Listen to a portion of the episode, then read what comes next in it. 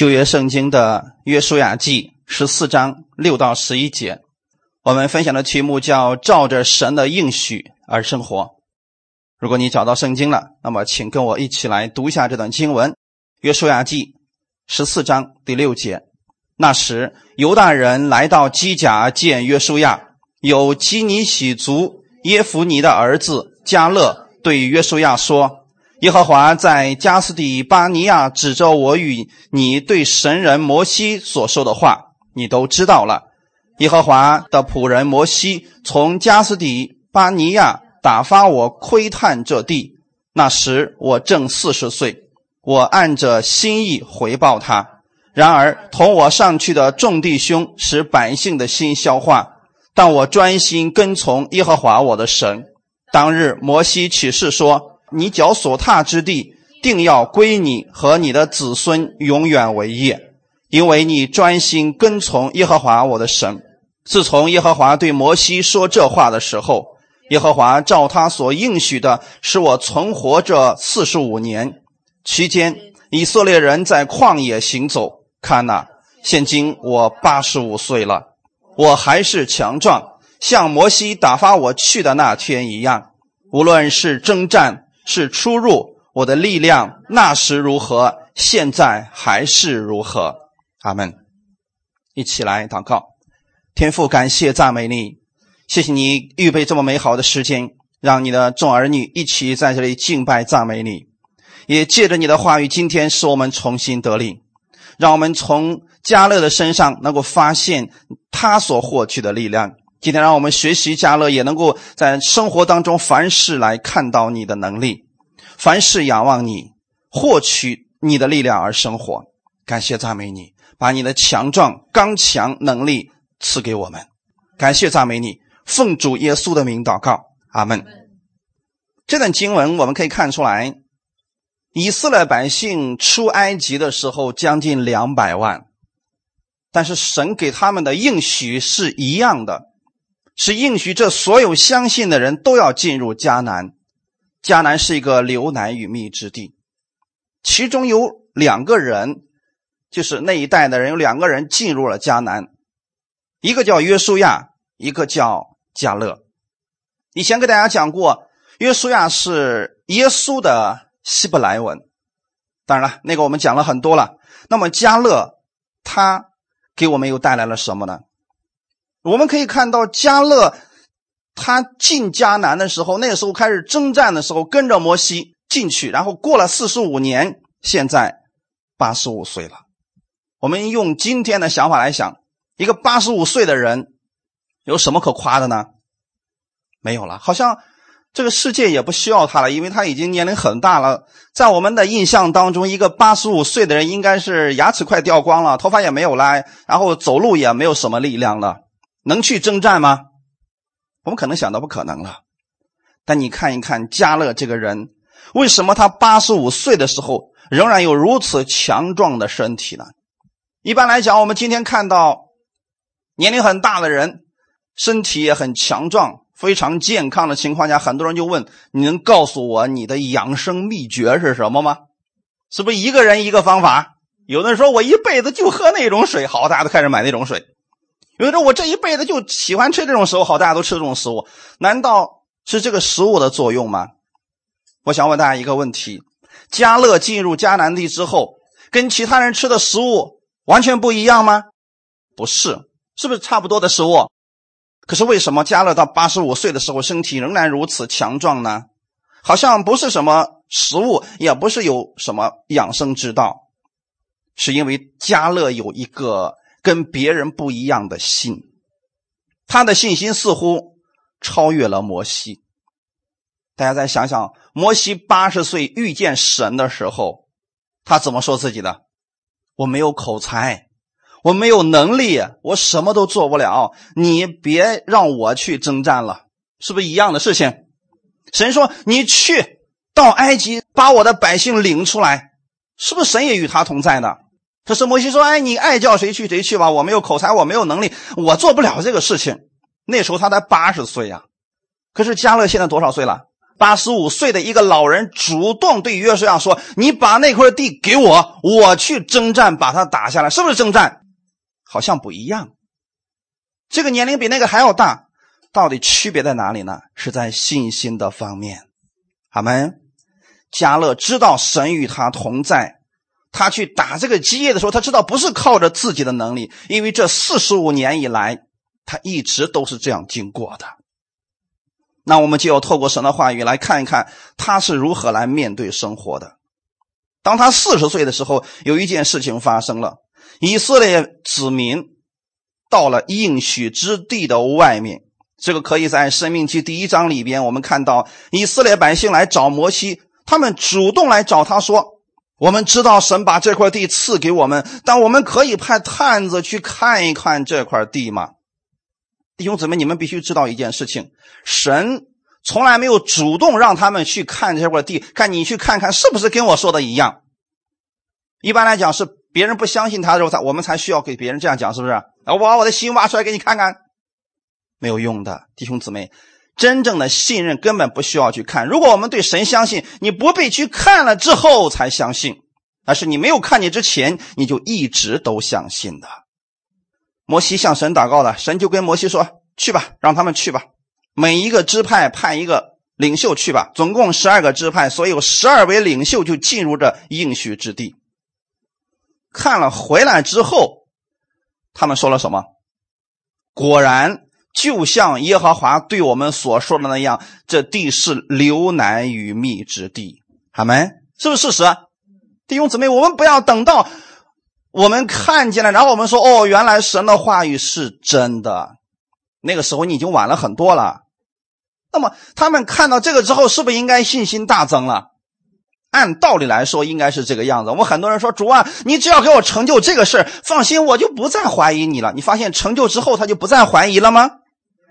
他还是怀疑，因为人的信心根本就不是建立在这些神迹、这些成就的事上的，是在神的话语上。能不能对神的应许完全的相信？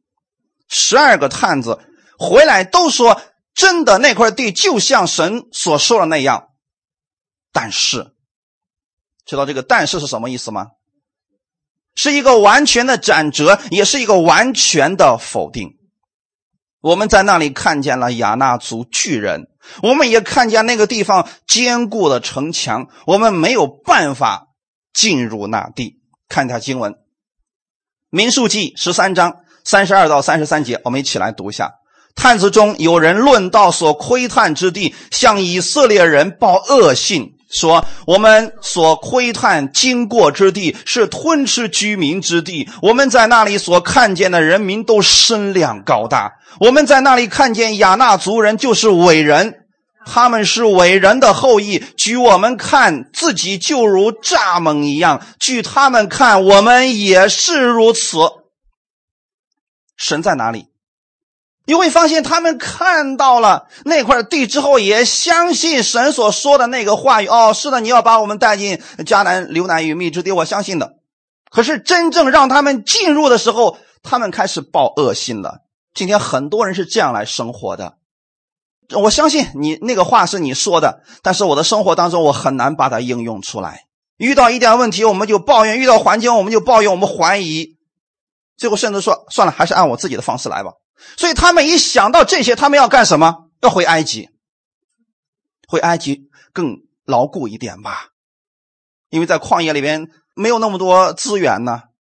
所以你会发现，神说他们是在报恶信。弟兄姊妹，你们知道什么是恶信吗？恶信是仅仅代表坏消息吗？什么是恶信？与神的应许完全相反的信息都是恶信。你会发现，有时候别人也会说一些好听，但是跟神的话语完全不一样，那也是恶信。恶信就是神的应许，明明是说我要把你们领进迦南地，可是我们报应说我们去不了。我们描述的全是跟应许无关的东西，甚至说是跟应许完全相反的东西。他说那地是什么地？吞吃居民之地。那个地方的人身量高大，他从来都没有看见你的神比这些人更强大。他们说那些人是伟人，可是你的神是最伟大的那一个。他们是伟人的后裔，你们呢？神的儿女啊！他们从来没有看到自己是谁，一直在抱一种恶信，然后越看这些，越看这些，然后信心就没有了。说取我们看自己像蚱蜢一样，蚱蜢就像蚂蚱一样嘛。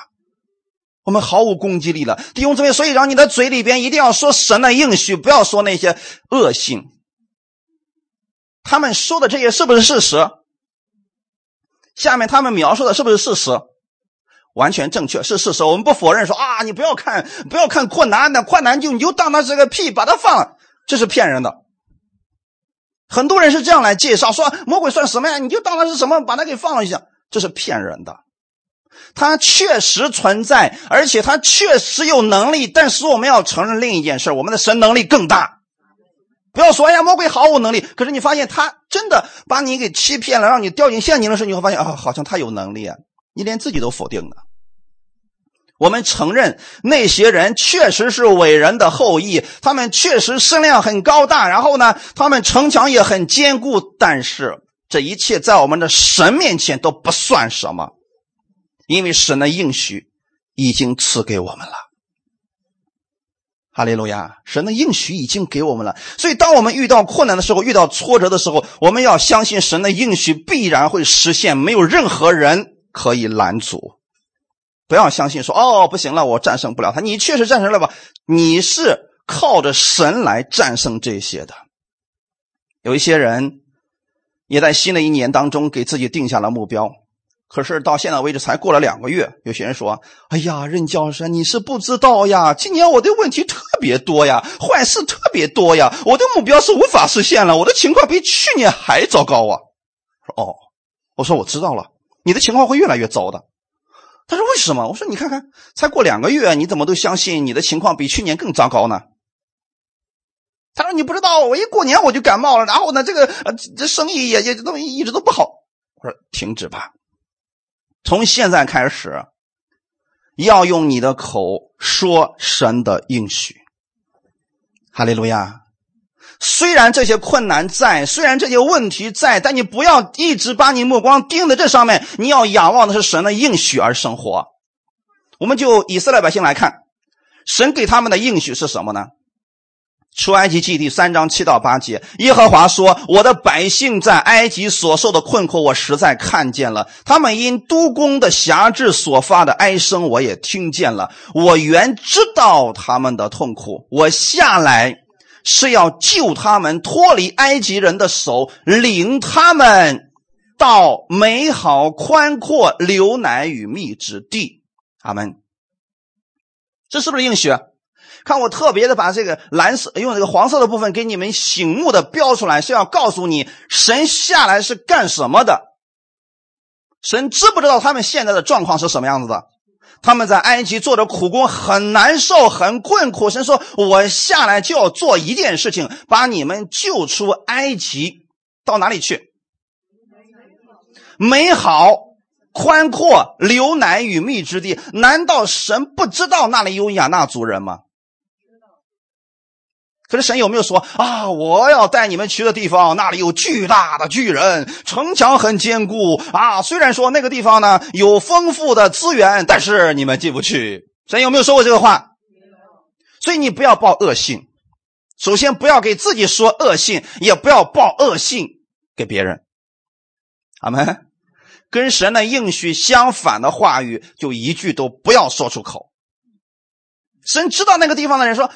就是到迦南人、赫人、亚摩利人、比利洗人、西魏人、耶布斯人之地，神知道这些敌人，神也确实的相信这些敌人不算什么呀。你们没去之前，神都知道了。阿门。所以你千万不要搞得跟神什么都不知道，然后你埋怨一通，神才知道一样。神早知道他有那个地方有问题，可是问题不算什么，神的应许你要相信。问题是多数的百姓。都不相信神的应许，他们进不去的原因是什么？因为他们埋怨吗？因为他们行为不好吗？因为他们对神不信。有人说他们是信的呀，他们信有神呐，没错。这是两个概念。我们先看一下这段经文，《希伯来书》第三章十九节。这样看来，他们不能进入安息，是因为不信的缘故了。不信神，跟不信神的应许是两回事大家明白了吗？当一个人不信主的时候，证明他是灭亡的人，他是不得救的人。但是一个人信了主之后，他可不可以不相信神的应许？可以，也有这种人存在的啊。神明明说：“你相信我之后，我要把耶稣的一切都赐给你，让你富足兴盛，凡事亨通。”你说不，我不相信，我就相信神，你赐给我的是疾病、痛苦、羞辱。这样的话，呃，我越穷越属灵，是不是也有人这么信的？你说他们不得救吗？他们也是得救的。所以今天这里神说他们不能进入安息，是因为不信的缘故了。他们只是在这件事情上不相信神，这是我们一定要谨慎要分辨的部分。哈利路亚！我们今天你们已经信耶稣的人，你们是得救的。得救之后的生活，你要靠着神的应许来对自己讲话。如果你是抱恶心的人，首先伤害的是你自己。你对什么都没有信心，也不敢做。自然，你看不见神给你的那些应许成就在你身上了。所以，我们要再次强调一下，在这里所说的不信神的应许，指的是他没有这方面的赏赐了。阿门。我们要学习什么呢？像耶稣一样，凡事都相信天父。阿门。耶稣对天父的相信到什么程度？就是。你让我心甘乐意上十字架，我死我都相信你会让我从死里复活。这个是人要面临的最大的信，你们知道吗？我为什么说是最大的呢？就是在死亡面前，你能不能相信？我不怕死亡，因为就算现在我死了，我也会复活的。有一天你又会让我复活的。你们有这个信，就不再惧怕死亡了，是不是这样的？人们都知道，人的生命有一次，然后呢，所以多少人在自己的生命面临到威胁的时候，他变成了犹大；在自己的生命受到极大的逼迫的时候，他放弃了自己的信仰。原因是什么？对神在这方面不相信而已。所以我们现在看到，他们不能进入安息，是因为对安息这件事情不相信。阿门。好，我们。要对你向神祷告的事情要相信，就算你说我现在还没有看到成就啊，没有成就才需要你相信。如果成就了，你就不需要相信了。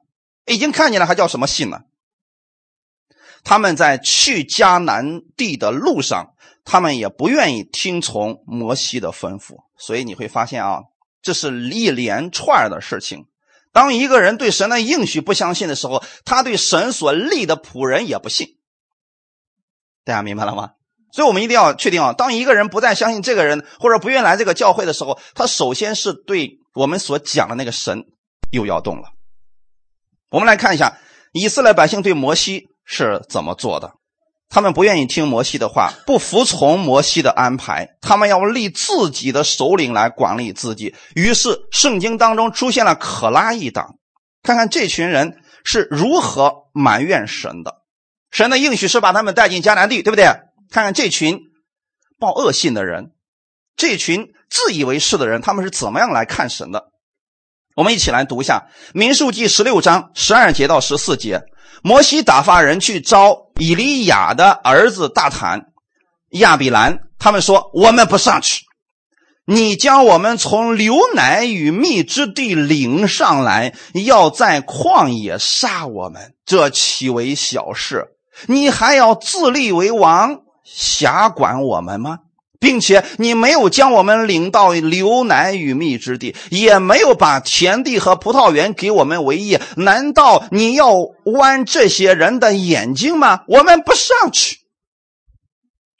你看到了什么？这群可拉一党为什么最后被神给击杀了？他们完全是报恶信的人。你看啊，他们认为哪里是流奶与蜜之地？哎呀！太对了，你们看见了是不是？你他不是说摩西吗？摩西啊，你将我们从流奶与蜜之地领上来，要在旷野杀我们。就证明可拉一党认为埃及就是流奶与蜜之地啊！你干嘛把我们从埃及把我们领到这个旷野，要在这杀我们呢？请问神是这个应许吗？那么埃及真的是个流奶与蜜之地吗？你看这些人的信都已经成什么程度了？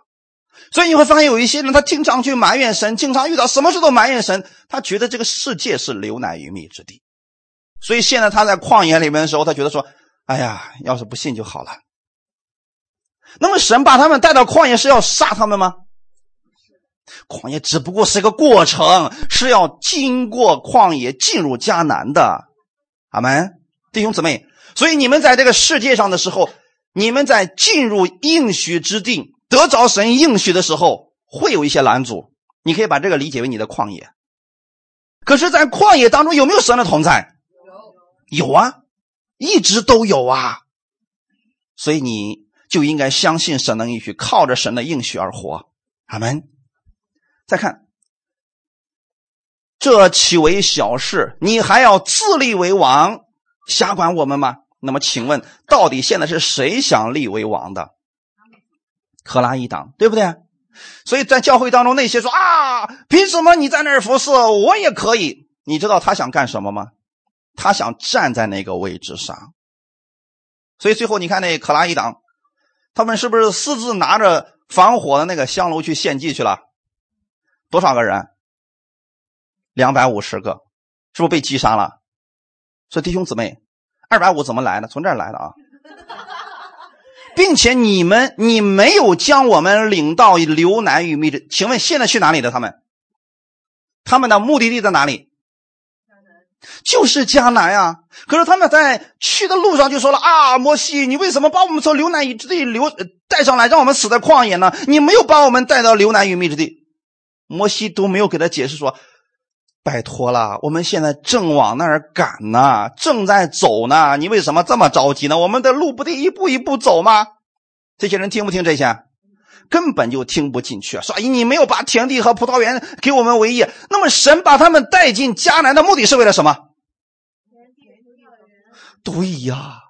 你只要进入应许之地，那些不都是你的吗？神说的很清楚，你到那儿之后，葡萄不是你种的，井不是你挖的，房子不是你盖的，可是我都赐给你了。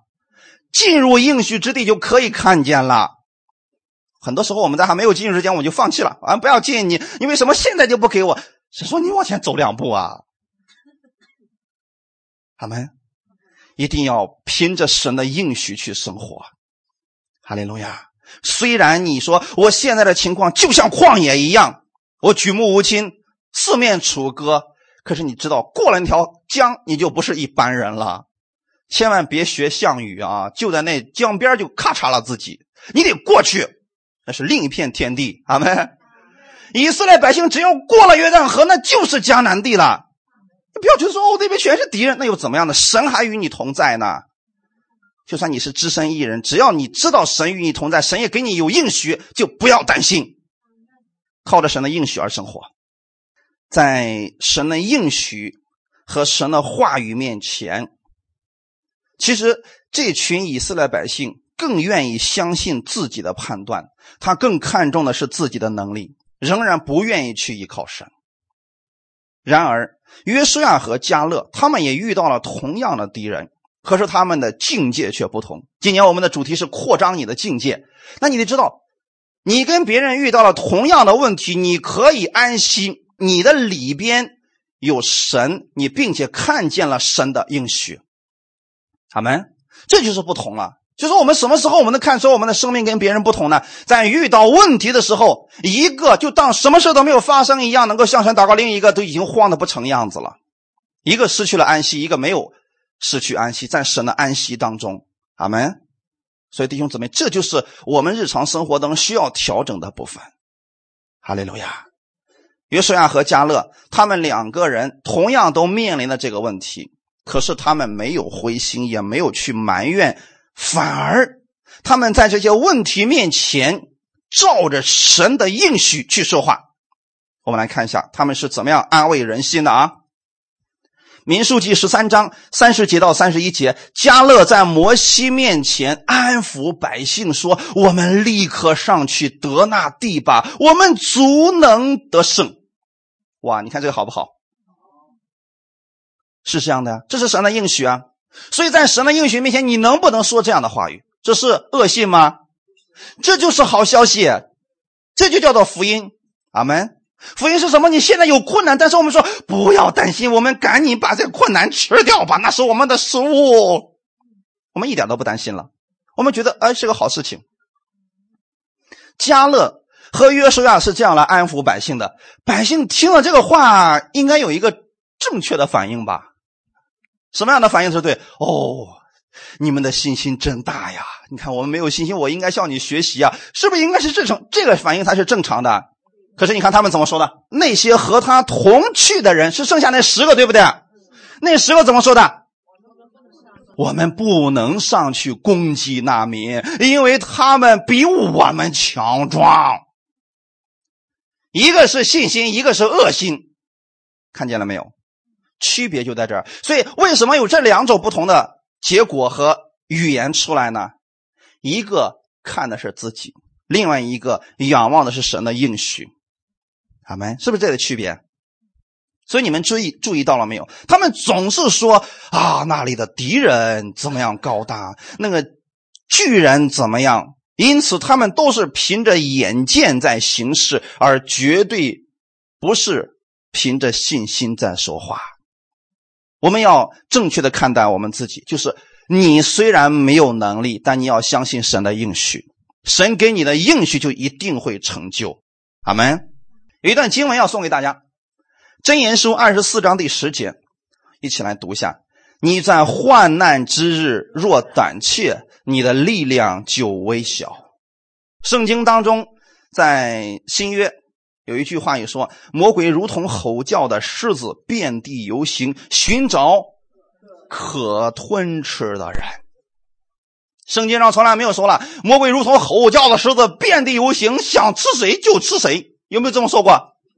所以我们不要把魔鬼形容的太强大了。他吞吃的只是那一些可以吞吃的人。那么什么样的人可以被吞吃呢？有人说信心小的，你要这样的话，你你一看哦，我信心也小，我也被吞吃了。相信神应许的人不能被吞吃啊。因为他的目光一直，我相信神的应许，神就是这样对我说话了，我就是这样相信他的，他根本就不听魔鬼说什么，你说什么都不管用的，阿门。哼，假如现在有一个人在你身边说啊，我怎么看你怎么像个狐狸精呢？你根本就不相信他的话，你随便你，你看我像什么呢？你看我像什么？我也是个人，对不对？你不能被他说了之后，你说对啊，我要怎么看我自己像狐狸呢？那不麻烦了吗？首先，你得对你自己有确信。你的确信从哪里来的？神定义你的，阿门。患难之日是什么事情呢？环境很恶劣的时候，一般人在患难之日，就是那个时候，他特别容易胆怯，因为在环境面前，我们不可能像耶稣那样在环境面前一点胆怯都没有，都有胆怯的心，这正常。但是圣经上说了，你在患难之日如果胆怯了，你的力量就微小了。那说的是你，神力量微小吗？神从来没有说过你在患难之日，你若胆怯，神的力量就微小，那就麻烦了。那我们就应该想啊，主啊，我得有大信心，哦，我就开始刚才那么宣告，我得有大信心，我的能力一定要大哦，那样才行。你在患难之日，就算你胆怯了，神的力量也不微小。你要依靠神的应许，阿门。感谢赞美主。经文说的是，他是寻找可以吞吃的人。你如果常常仰望他神的应许，你不会被吞吃。阿门。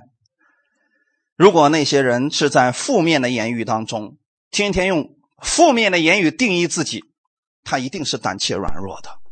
真言书里边有很多给我们这样的一些教导，说，哎，有一些人说，哎呀，街上有猛士呀，啊，他把自己最后都骗了。他本身是懒，是不是？懒到一个程度，他不想出去。结果最后说：“哎呀，街上有猛兽。”说到最后，连自己都害怕了。那我们看看这个嘴里这个言语啊，到底给自己带来是什么样的结果？不信主的人，他们自己都有感受。我现在说的是人间长存的一种事情，说患难之日若胆怯，你的力量就微小。那么，如果你的嘴里边常常说的是恐惧的、胆怯的话语，你就越来越害怕。我自己过去吓过我自己啊，在上大学的时候，那时候有一个非常有名的讲鬼故事的人啊，听说那个人最后是把自己给吓死了。啊，我有一段时间也是啊，因为那时候觉得哎呀没什么，这有什么是不是？我就开始吓唬我们寝室里边的人。其实我是为了吓唬他们，你知道吗？结果发现自己说的时候把自己吓了一大跳，晚上经常做噩梦。弟兄姊妹，现在知道原因是什么了？他嘴里说的是恶的信息，所以如果你总是说这些负面的恶的信息，说完了我的家庭要完蛋了，要破碎了，完蛋了，再也修复不了了。恭喜你，你一定会看见这个结果的。你不要学习以色列百姓，你要仰望神的应许而生活。阿门。前两天刚好有一个人给我做了一个见证，说他儿子一直打游戏，回家就上网打游戏，怎么说都不管用，用尽各种方法了。我说，既然是这个样子，放弃吧。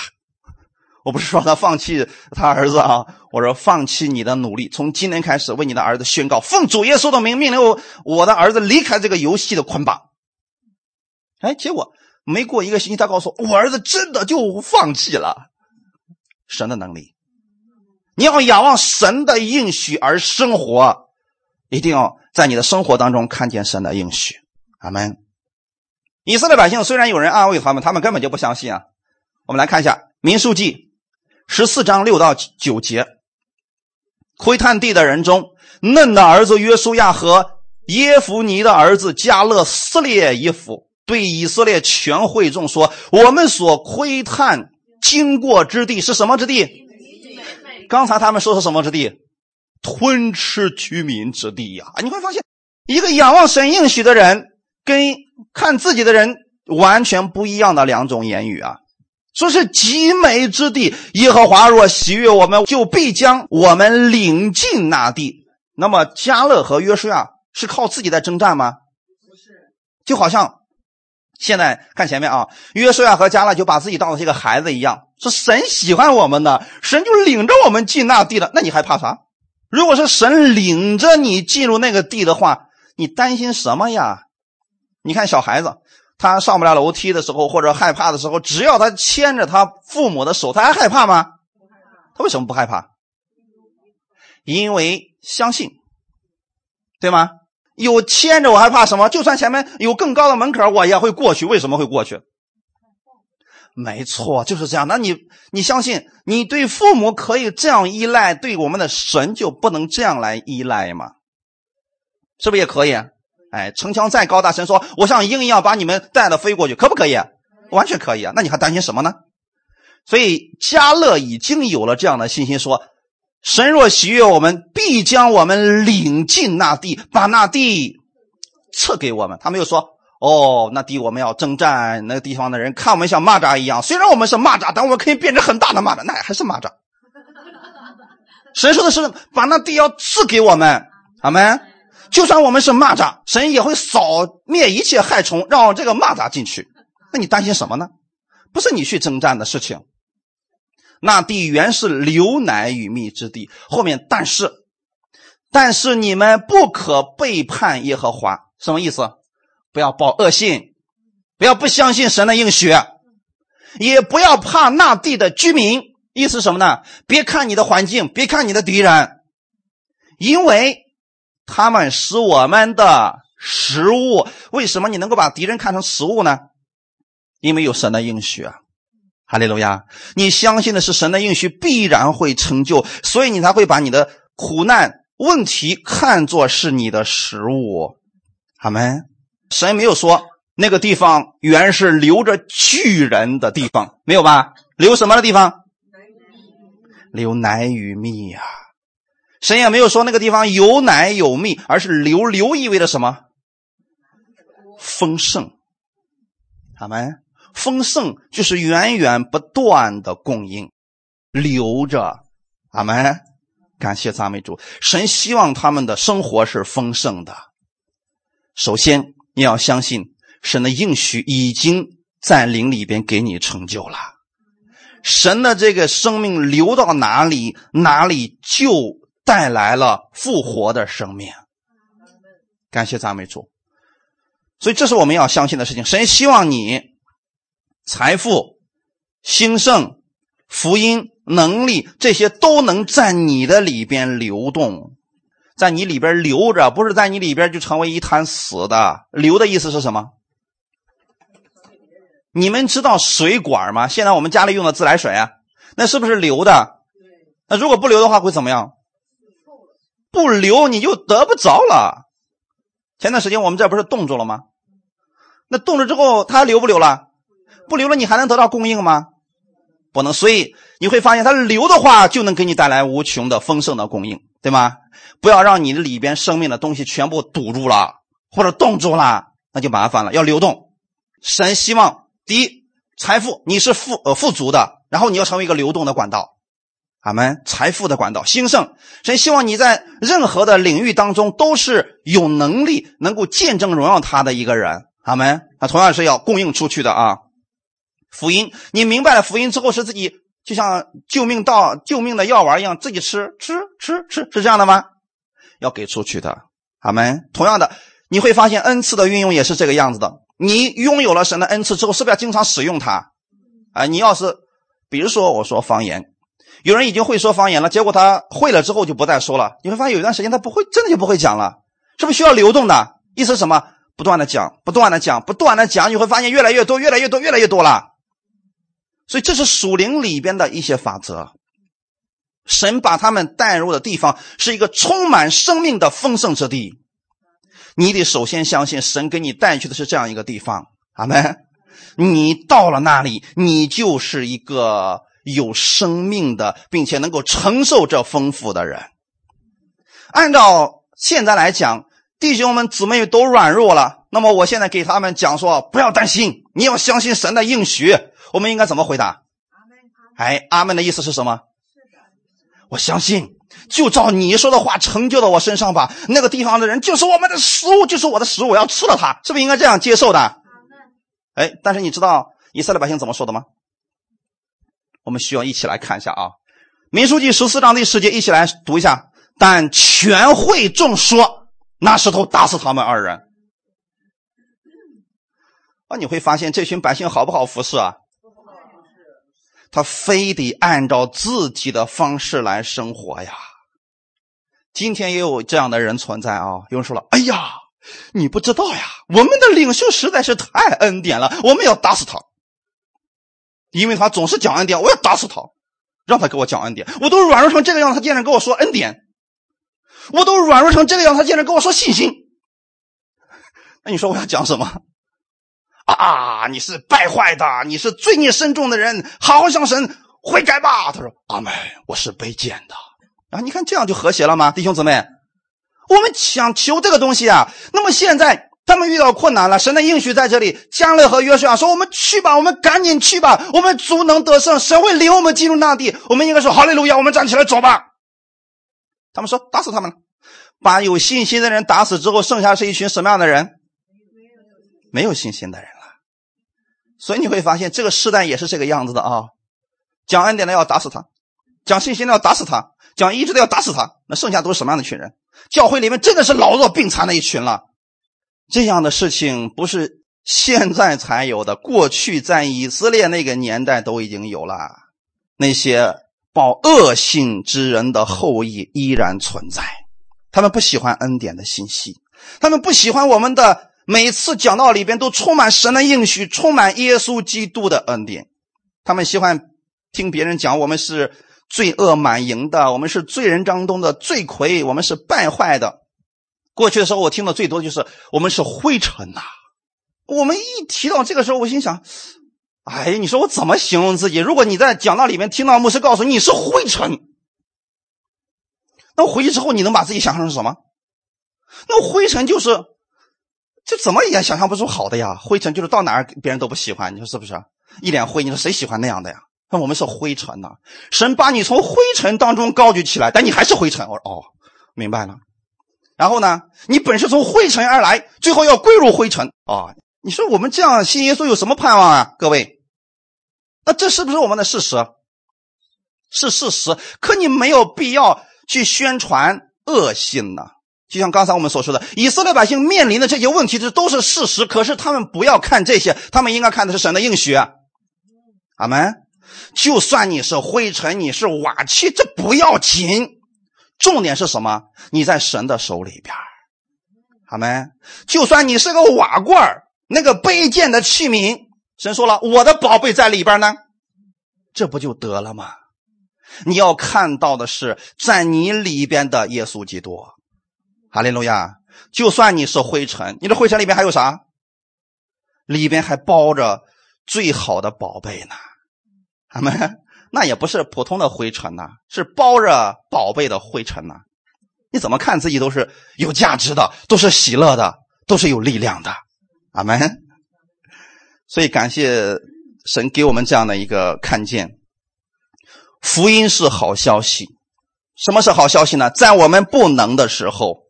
你听到了能的消息，在我们没有希望的时候，你听到了有盼望的消息，他就是你的好消息。十二个团子当中的十个都在说着失败的信息，十在圣经当中是一个满的数字，但在这里它预表的是两种人，十二个人分成了两部分，这十个。代表的是律法，十条诫命，大家知道了吗？这里边代表的是十个在律法下活着的人，而这边呢，两个代表是在恩典下活着的人。所以在律法下活着的人，他看到是什么？自己的不能、不足、问题不断，是不是这样的情况？但是在恩典之下呢，在信心当中呢，这里边的两个人怎么看自己的呢？他看的是神能，他可以帮助我，他可以赐给我，他可以领我进入。焦点就不在自己的身上，而是在神的应许上。神已经给我说过这个话了，所以我要如此相信。我照着神的应许去生活。阿门。虽然他们看到了有难题、有问题，好像这个难题正在呃困扰着他们，但是在律法之下呢，他看到难题会吞吃他。但是在恩典之下，我们看到什么？我们会吃掉难题。阿门。感谢赞美主。所以有两种方法，神可以救你脱离你现在的问题和挑战。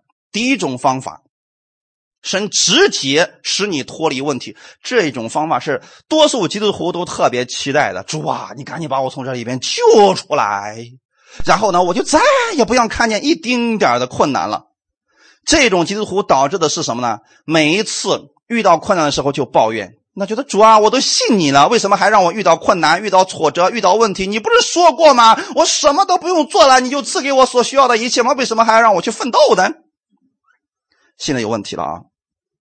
这里所说的神把我们救出来，是指的是神把我们的生命从死亡里边救到永生里面。神在十字架上给我们所成就的这一切，是不是耶稣自己做的？不需要你参与一点，他直接已经做完了。神已经救你出来了。阿门。生活当中，请听好了啊！生活当中，神一般用的是第二种方法，神加给你力量，让你胜过你的所有问题。阿门。而恰恰是这个我们不愿意做的，这个需要仰望神的应许，就是你有问题的时候，有困难的时候，你要仰望神。主啊，你的应许是这个样的，我领取你的应许，我胜过他了。好，这是神要赐给你的力量。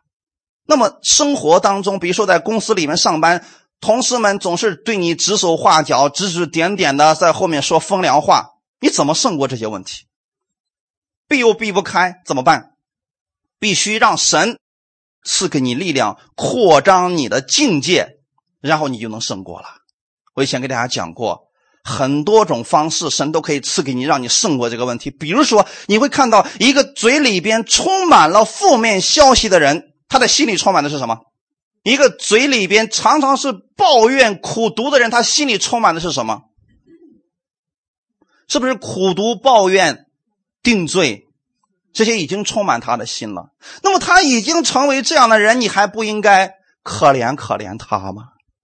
你还非得再刺激他一下吗？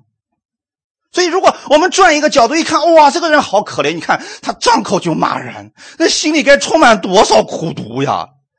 他都骂人二十多年，你说这个人可怜到什么程度？从来就没有被神爱过，也没有被人爱过，他也没有爱过任何人，一一生都在这个苦痛当中。我们现在不应该，哎呀，怜悯他吧，奉主耶稣的名祝福你，是不是应该给他一点了？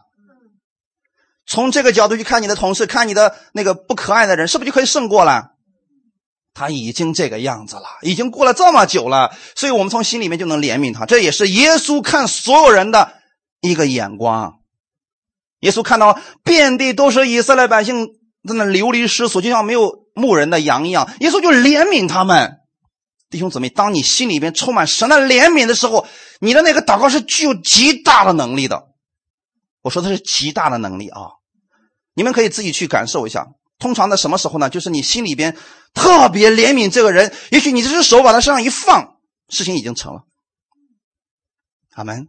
因为那个力量一定不是从你里边发出来的，从我们里边发出来的什么啊？你凭什么骂我？我哪做的对你不好？我过去怎么样对你做的对？哦，我们马上就能看出来，这是人的哈。神的是什么呢？啊！愿我们的主真的怜悯你，我的心里为他祝福，因为这是耶稣给我们的。阿门！神要赐给我们是这样的力量，让我们胜过生活当中所有的问题。哈利路亚！所以神要赐给你力量，胜过你同事的指控、众人的批评。神希望你紧紧抓住他的应许，这可以让你胜过一切问题。阿门。民书记十四章二十三到二十四节，我们一起来读一下。他们断不得看见我向他们的祖宗所启示应许之地，凡藐视我的，一个也不得看见。唯独我的仆人加勒，因他另有一个心智，专一跟从我，我就把他领进他所去过的那地，他的后裔也必得那地为业。前面的一种。比如说那十个报恶信的，还有那些相信那十个人说的话的，他们断不得看见神启示给他们的应许之地。是神偏心吗？是。他们不信，他们根本就不相信自己能得着。比如说今天你给一些人祷告说：“我为你祷告，我的我们的主耶稣能够医治你。”我不信，别给我祷告，我不相信你说的话，你就是个骗子。啊，我非非得给你祷告不行，滚远点。有没有这样的人呢？有，真有。以前我认识的 一个阿姨，她的老公啊，老头俩人都退休了嘛，经常在家里边就干仗。但老头不信啊，不信耶稣啊。有一次啊，这老头就肚子疼啊，疼的是满地打滚的那种啊。你在想那那种疼起来速度非常快，你知道吗？满地打滚。那么你看这种情况啊，你你最快你现在去医院也来不及啊，是不是？所以最快的速度是什么？哎，我们信耶稣，他呃这个阿姨已经信耶稣，说说这个老伴啊，我给你祷告，耶稣能医治你。别，你离我远点儿。哎呦，你说都这个程度了，你就不能让别人给你祷告去？你会少点什么呢？弟兄姊妹，你会发现以色列百姓是不是不相信？啊，那是个吞吃居民之地，那里人城墙高大，那个人也高大。我们进去就像蚂蚱一样，我们死定了，我们进不去，我们还是回埃及吧。所以他们心里边根本就不相信自己能够得着。请记得弟兄姊妹，我们的应许是靠信得着的。所以神说：“凡藐视我的，什么是藐视神？神的应许是这个样子的，我们偏偏说成这个样子，这就是藐视神。现在明白了没有？神说这个是正确，我说这是错的。”谁说你可以进入？说我进不去啊，你很明显嘛，你这是藐视神的话语啊。所以神说你藐视我的话语，你就看不见，那你只能按照你所信的去生活了。今天我们都已经接受耶稣的人，我期望大家仰望神的应许，相信神的应许而生活，别再靠自己那一套了，是时候放下了。有人说：“我觉得我这套过得还好嘛，能不能进入迦南尝尝那地的美味儿啊？那是不一样的。阿门。不是神不愿意给他们，是他们不相信，他们宁可回埃及，宁可靠自己。这里说，唯独我的仆人加勒，不是加勒做的善事比较多，是加勒另有一个心智，他有着与众不同的心智。”在这里，我要告诉大家一个事情：教会跟社会是不一样的。在社会当中是，大家来一个开个会啊，现在看这个事情怎么解决，多数人都认为正确的，大家都得听他的。好，那就这么定了，大家就这么走啊。可是，在教会当中是什么？是所有的人要相信神的话语。好没？我们在教会里面不实行少数服从多数，多数呃必须有执掌权的那个位置啊，不是这样的。我们不用这种方式来管理教会，因为教会与社会不同，所以大家也不要用社会的那种方式来评判教会。你也不要用你的那个观点来评判神的应许，你看不明白的，你只能相信。阿门。从刚才我们所看的那个经经过来看，两百万人当中只有极少数的几个人，他们相信神的话语，其他人是不是都意见统一了？那如果是按照少数服从多数的原则来想，那完了，大家都不用进迦南了，都死在旷野得了。可是这两个人另有一个心智，就是他们是仰望神的应许。阿门。虽然十二个人都进入了迦南地去窥探那地，但有十个人是错的。神只使用正确相信的人赐给他那个应许。阿门。所以你要正确来相信啊，这是我们要强调的部分。神成就的是自己所说的话语和应许。阿门。这点你一定要相信，神要成就的是他的应许，他说过的话。神要照着我们所说的话去成就，那就麻烦了，我们已经早都不存在了。所以你要相信神的应许，并且相信神就是照着他应许的话语成就。你只要在应许当中相信这个能成就在你身上，这就可以了。阿门。所以并不是说加勒行为比较好，态度比较好，做的事比较多，不是。他另有一个心智，他有不同的心智是什么呢？专一。跟从神，阿门。我也希望你们能够专一跟从神，不要人云亦云，别人怎么说你就怎么信。别人说啊，现在我们都已经到了什么时代了，我们得信另外一个神了。你我说也对，你说的好像有道理啊。别信这些，专一跟从耶稣就可以了，阿门。所以我希望你们有不同的心智。我告诉你，不同的心智会使他不同于众人，阿门。在企业当中、家庭当中或者生活当中，一旦你有跟别人不同的心智，不同的心智不是跟别人想法完全不一样、极端化啊，是跟神一样，相信神的应许。阿门。这种情况之下的时候，你会从众人当中脱颖而出，神会把你高举起来。就像加勒所说的那样，今天我八十五岁，我还是强壮，就像摩西打发我去的那一天一样。无论是征战是出入，我的力量那时如何，现在还是如何。他们，如果你能四十年如一日的这样去相信神的应许，那么过四十年之后，你也可以说，我年轻的时候。身体如何，现在也如何。阿门。咱们中间有一个见证，你看我们的段姨，现在是不是这个年龄的，是不是马上就七十的人了？看起来就像五六十岁的，哇，那是上山啊，干啥都等等的没问题啊。不像很多人在这个世界上，呃，年龄一到这个年龄之后，上了公交车还都颤悠悠的啊，就很一摇都会倒的那种。不一样的，里边有神的应许，我们跟世人就不一样了。你会在跟你同龄的人当中脱颖而出，啊，这个不仅仅是智慧啊，是各方面、身体方面也是脱颖而出的。哈利路亚！因为加勒说：“我那个时候力量如何，现在也如何。”八十五岁的呀，我也期望你们有这个心啊。八十五岁的时候，你说我力量也像年轻人一样。那么再想一想，那些讽刺他、讥笑他、想打死他们的人。现在在哪里？都已经入土为安了，埋在了应许之地的外面了。加勒看不见他们了，全都看不见了。阿门！各位弟兄姊妹们，我现在要跟你们说最后的是什么呢？你要持守神的应许，持守耶稣基督的恩典，让那些讥笑你的人、讽刺你的人、定罪你的人，由他去吧。你只管享受神的恩典，活出像加勒一样的生命就可以了。然后你会发现，最后呢，你还在，那些人已经不在了。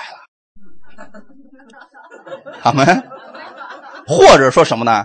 你在享受神的恩典，他们依然还在应许之地的外面享受着贫穷、痛苦、可怜。他们要的是那种生活。感谢赞美主，所以要仰望神的应许。他们像加勒一样，另有一个心智，专心跟随神的应许，这就足够了。也不仅会长寿，而且是年轻力壮。感谢赞美主，一起来祷告。天父，我们感谢赞美你，谢谢你今天借着这样的话语，再一次的供应给我们，让我们今天都照着神的应许而生活。主，我们在这个世界上，我们很多时候我们会看到环境，看到人，我们就软弱。但主啊，我仰望你的应许而生活，因为你的应许是你的力量。新的一周开始了，我愿意获取你的力量而生活。我不看我现在问题的难处，我相信你会战胜这个问题。奉主耶稣基督之名，加给我们弟兄姊妹力量，让你用神的力量、神的应许去看你现在的环境、你的难处。奉主耶稣的名，你必然会胜过这个困难。这些困难就是你的食物，你会吃掉它，越来越强壮。你会吃掉它，越来越强壮。这是神要赐给你的力量。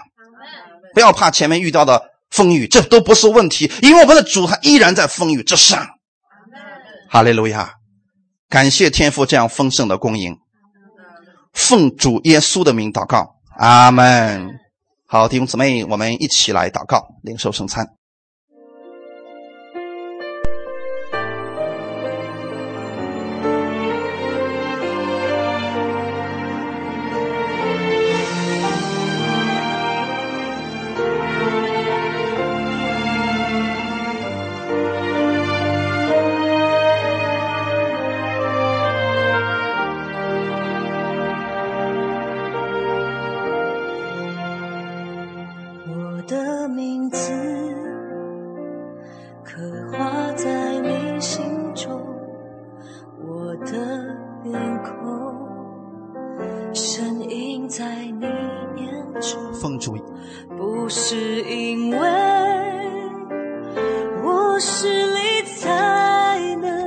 奉主耶稣基督的名，将这饼分别为圣。从此刻开始，这不再是普通的饼，乃是我主耶稣基督的身体，为我而舍的。天父，我感谢你把耶稣赐给我。今天我也可以像加勒一样，身体强壮，因为耶稣的身体在我的里边。你的身体为我裂开。就是为了让我越来越强壮。此刻，我领受你的强壮。好，弟兄姊妹，请起立。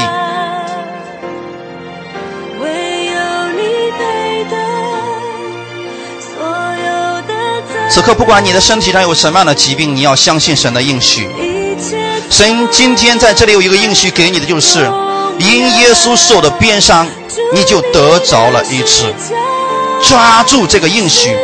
在领受圣餐的时候，得着他的健康。哈利路亚！每一个人在主面前，你来思想，你需要耶稣给你成就什么？抓住他的这个应许，此刻让这应许成就在你的身上吧。好，我们每个人来开口祷告。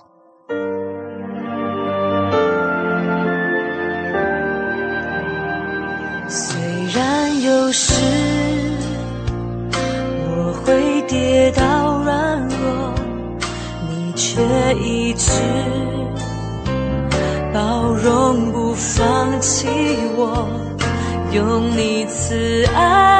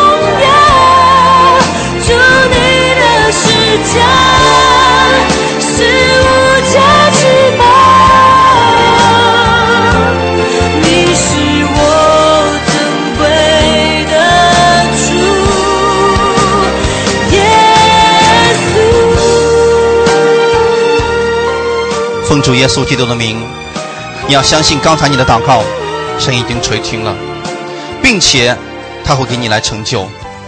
要持守这个应许，不要看你现在的环境依然没有发生改变，你正在进入医治的那个路上，你会看到那最终的结果，丰盛的结果，比你之前还要健康的结果就要成就。领受这个吧，凭着信心来领受这一切吧。感谢赞美主。奉主耶稣基督的名，我们将这杯分别为圣。从此刻开始，这不再是普通的葡萄汁，乃是我主耶稣基督的宝血，为我而流的。我的名字当你们拿起这杯的时候，你们要思想的是，你跟耶稣是有约定的人，他的应许愿意成就在你的身上，都是因为这宝血的缘故因。为他流出宝血，要让你承受他的基业，要让你得着他的丰盛。他来了，就是要叫羊得生命，并且得的更丰盛。就像当初神拯救以色列百姓一样，他来了，就是要救他们出埃及，进入那流奶与蜜之地。耶稣来了，为你的罪死在了十字架上。所以，当他流出宝血的时候，你所有的罪就被赦免了，让你的生命就在他的里面越来越丰盛。相信耶稣的应许就在你的身上，你手所做的将会充满他的恩惠。我们一起在主面前来祷告，把你心里边那些错误的、那些恶的信息，奉主耶稣的名，全部让他脱落。从现在开始，持守、领受、仰望他的应许吧。一起在主面前祷告。